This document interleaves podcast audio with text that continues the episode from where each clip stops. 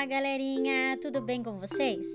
Eu sou a professora Jaqueline, sou professora do primeiro ano na Escola do Futuro.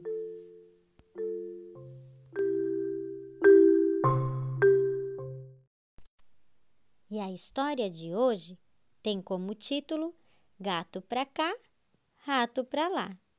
Quem escreveu essa história foi Silvia Ortoff e quem fez as ilustrações do livro foi Graça Lima.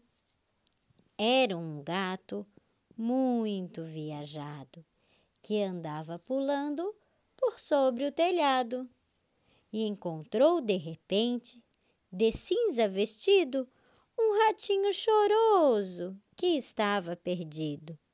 O gato, de fato, que não gosta de rato, quis morder quis pegar seu eterno inimigo.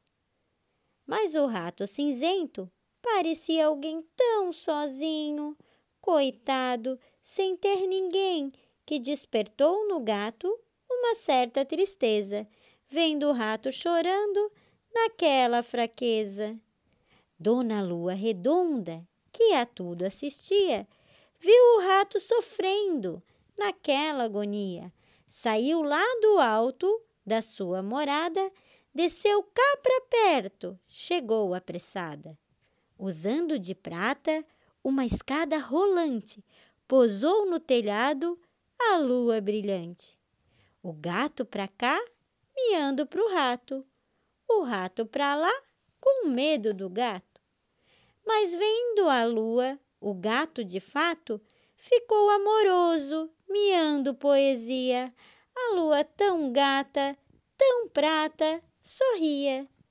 O rato cinzento aproveitou o sossego, pulou no luar e virou um morcego.